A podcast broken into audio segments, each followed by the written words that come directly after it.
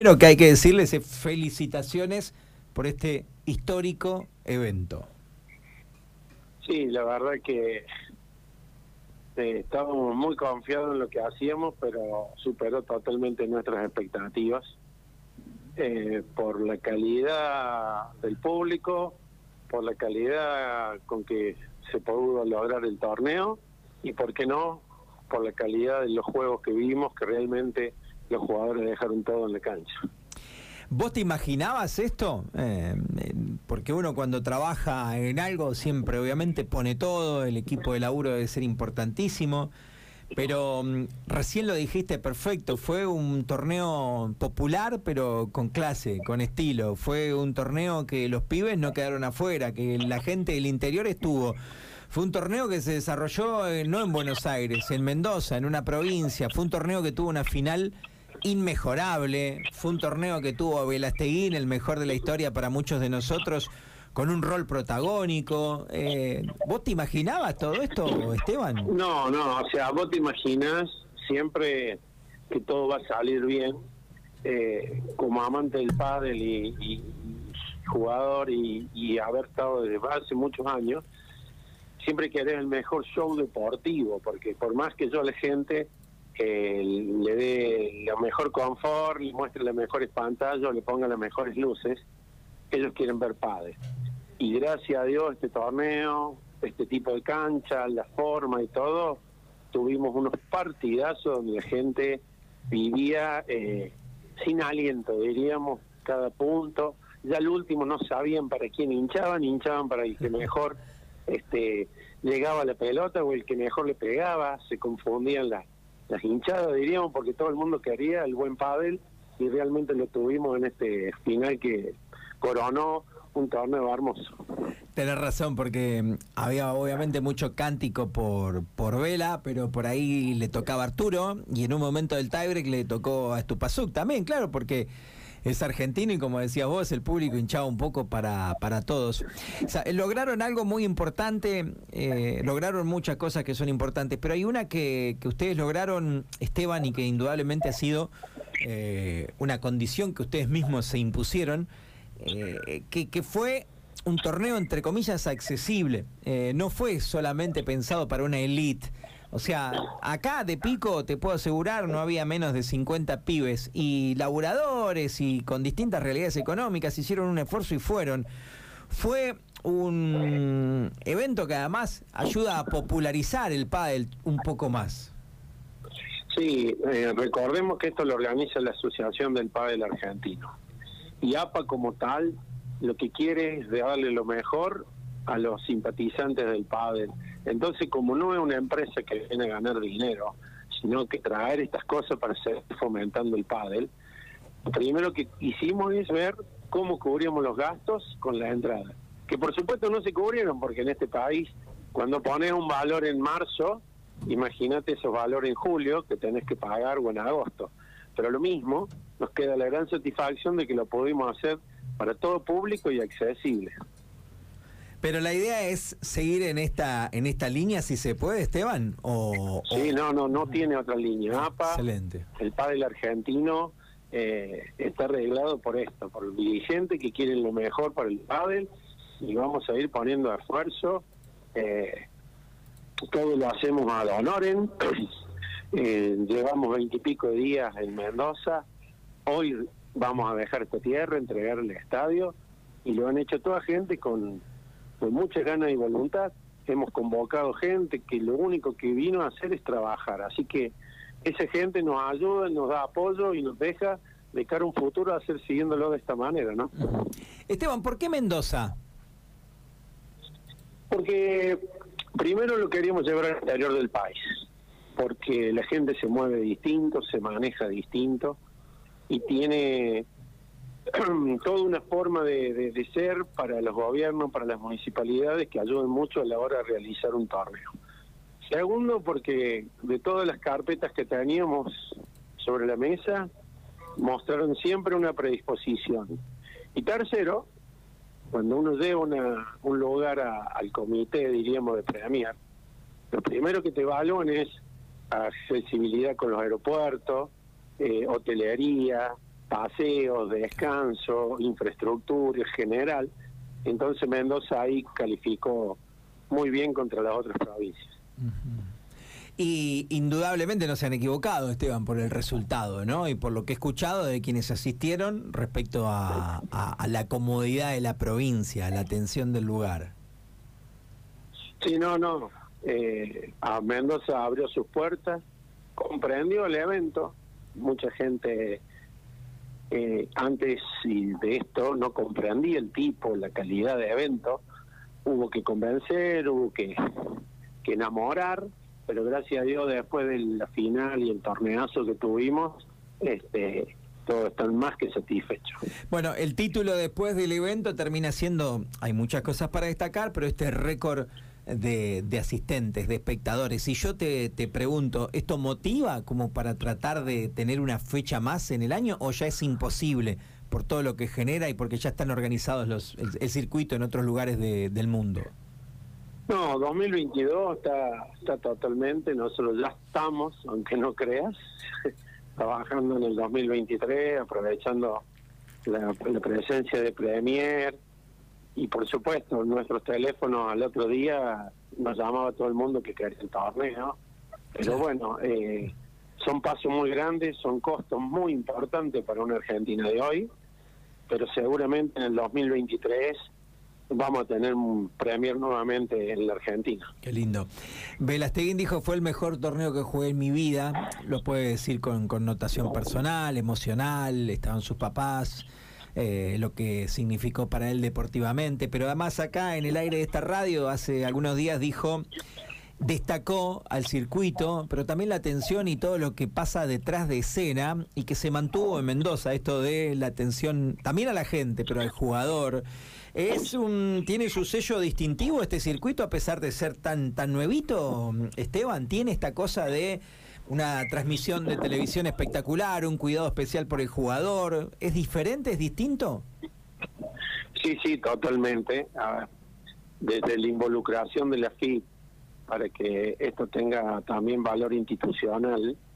Eh, y yo tuve la oportunidad de estar en Qatar, estar en Roma, y estar en París para ver los detalles, siempre el denominador común era eh, el jugador. Destacar que el jugador, cómo lo manteníamos, cómo, lo cómo tratábamos a su familia.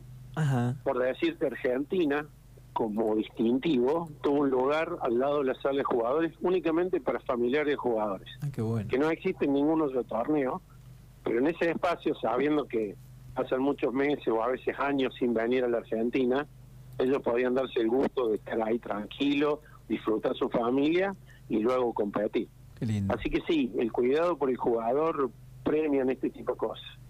Y que Vela lo diga y que Vela nos considere el mejor torneo de la Argentina, eh, nos pone muy orgullosos, sabiendo que lo opina nada menos que el 16 año número uno de, de esta disciplina, ¿no?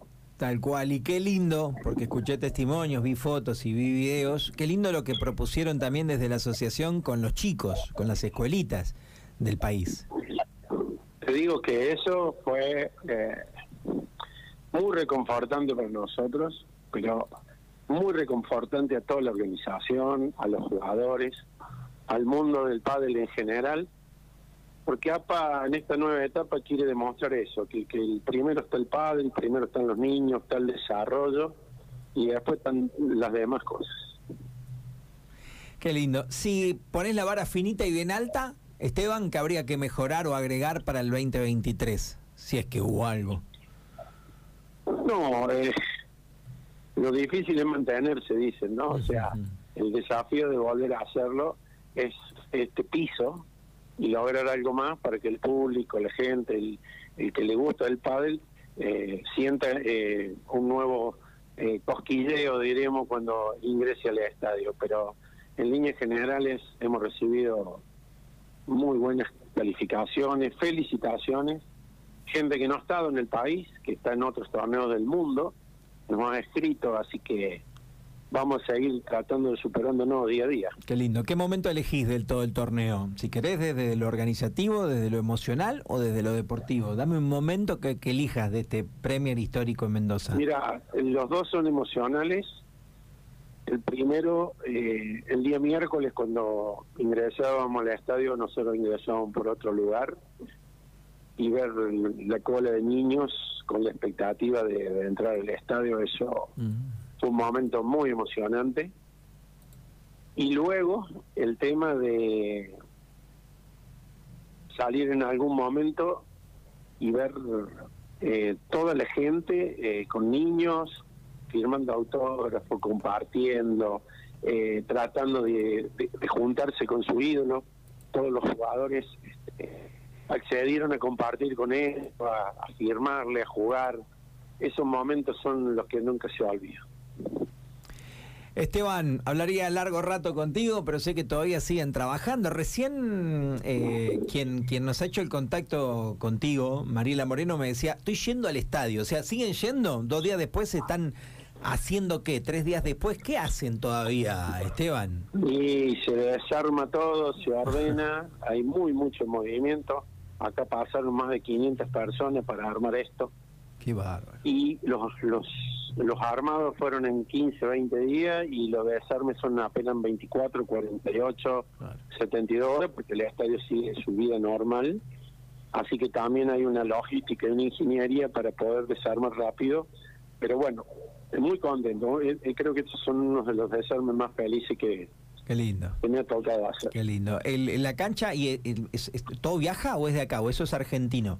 ¿Cumple con los requisitos? No, es español, vino de, España y por las trabas que tendríamos le hicimos con una importación temporaria, así que las canchas se vuelven a devolver y vendrán el año que viene para para cuando tengamos fecha. Qué bárbaro, qué, qué locura. Eh, te mando un abrazo muy grande y agradezco dentro de, de, todo lo bueno que destacamos y resaltamos, también agradezco la predisposición para con los medios de, del interior.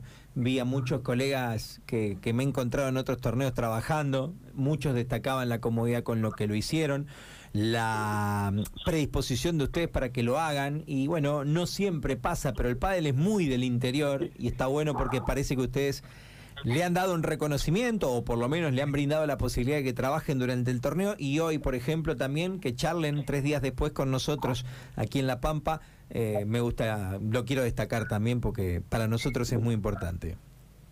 Sí, para nosotros también era bien pluralista y bien federal y para que todos se sintieran a gusto y cómodo, así que y ya que te tengo y veo que te gusta el pádel, sería importante que la provincia de La Pampa se integre a APA, porque a veces por mezquindades de personas eh, pierden los chicos beneficios, pierden los jugadores beneficios. Eh, realmente cuando La Pampa no integró el proyecto nos sentimos eh, bastante tristes porque sabemos la calidad de jugadores y la gente que ha dado la pampa en el pádel argentino. Así que ya que aprovecho tu espacio para ver si recapacitan y se suman al proyecto de APA. ¿Querés ampliar un poquito este tema, mm, eh, Esteban? Eh, digo, por ahí porque claro, es una cuestión más dirigencial que capaz que algún jugador desconoce. Eh, o sea, hoy la Pampa no está dentro de lo que es APA y de esta forma mm, crees que se pierden muchas oportunidades. Sí, totalmente, porque todos estos beneficios que recibe cualquiera de nuestros afiliados, este Pampa por una decisión de, las personas que en algún momento estaban en APA y todo eso, es más, que, vinieron ahora el torneo, el mismo Nahuel que nombrabas vos, Nico Pistola, eh, se inclinaron por proyectos privados, donde hay gente privada que maneja este tipo de cuestiones, y a las instituciones a veces se le da la espalda, y al darle la espalda a la institución no le están dando la espalda a la institución, sino al jugador que compite, que no tiene una salida nacional, que no tiene una salida panamericana, un niño que no puede recibir, este, aunque trajimos lo mismo chicos de La Pampa, sin importarnos si pertenecían o no el hecho que estuvieran. Pero a veces la gente no sabe de lo que es la fuerza institucional y estas son las demostraciones que hace APA para decirle, che, este es el nuevo camino que tiene el padre argentino. Y podrían sumarse, digamos, hay, hay tiempo de fumar la pipa de la paz. Siempre, siempre las puertas de APA están abiertas a todo el mundo. Nunca, nunca se cerraron. Bien, o sea, podría eh, arrimarse las partes sin ningún inconveniente, se podría volver a hablar. Y, te pregunto, ¿la mayor cantidad de jugadores hoy en, en el país pertenecen a, APA? Esteban, eso no lo sé, por eso te lo pregunto. Sí, sí, la APA tiene hoy casi 12.000 afiliados eh, y realmente es bien federal. Eh, lo que pasa, vos sabes cómo esto en algún momento, esto nació como un juego, del juego se colgaron un montón de gente, muchos organizadores, pero el tema del pádel oficial e institucional siempre lo manejó la Asociación del Pádel Argentino. Y bueno, por cuestiones de, ego, cuestiones de personas, no de, de problemas, este la gente a veces toma otros caminos.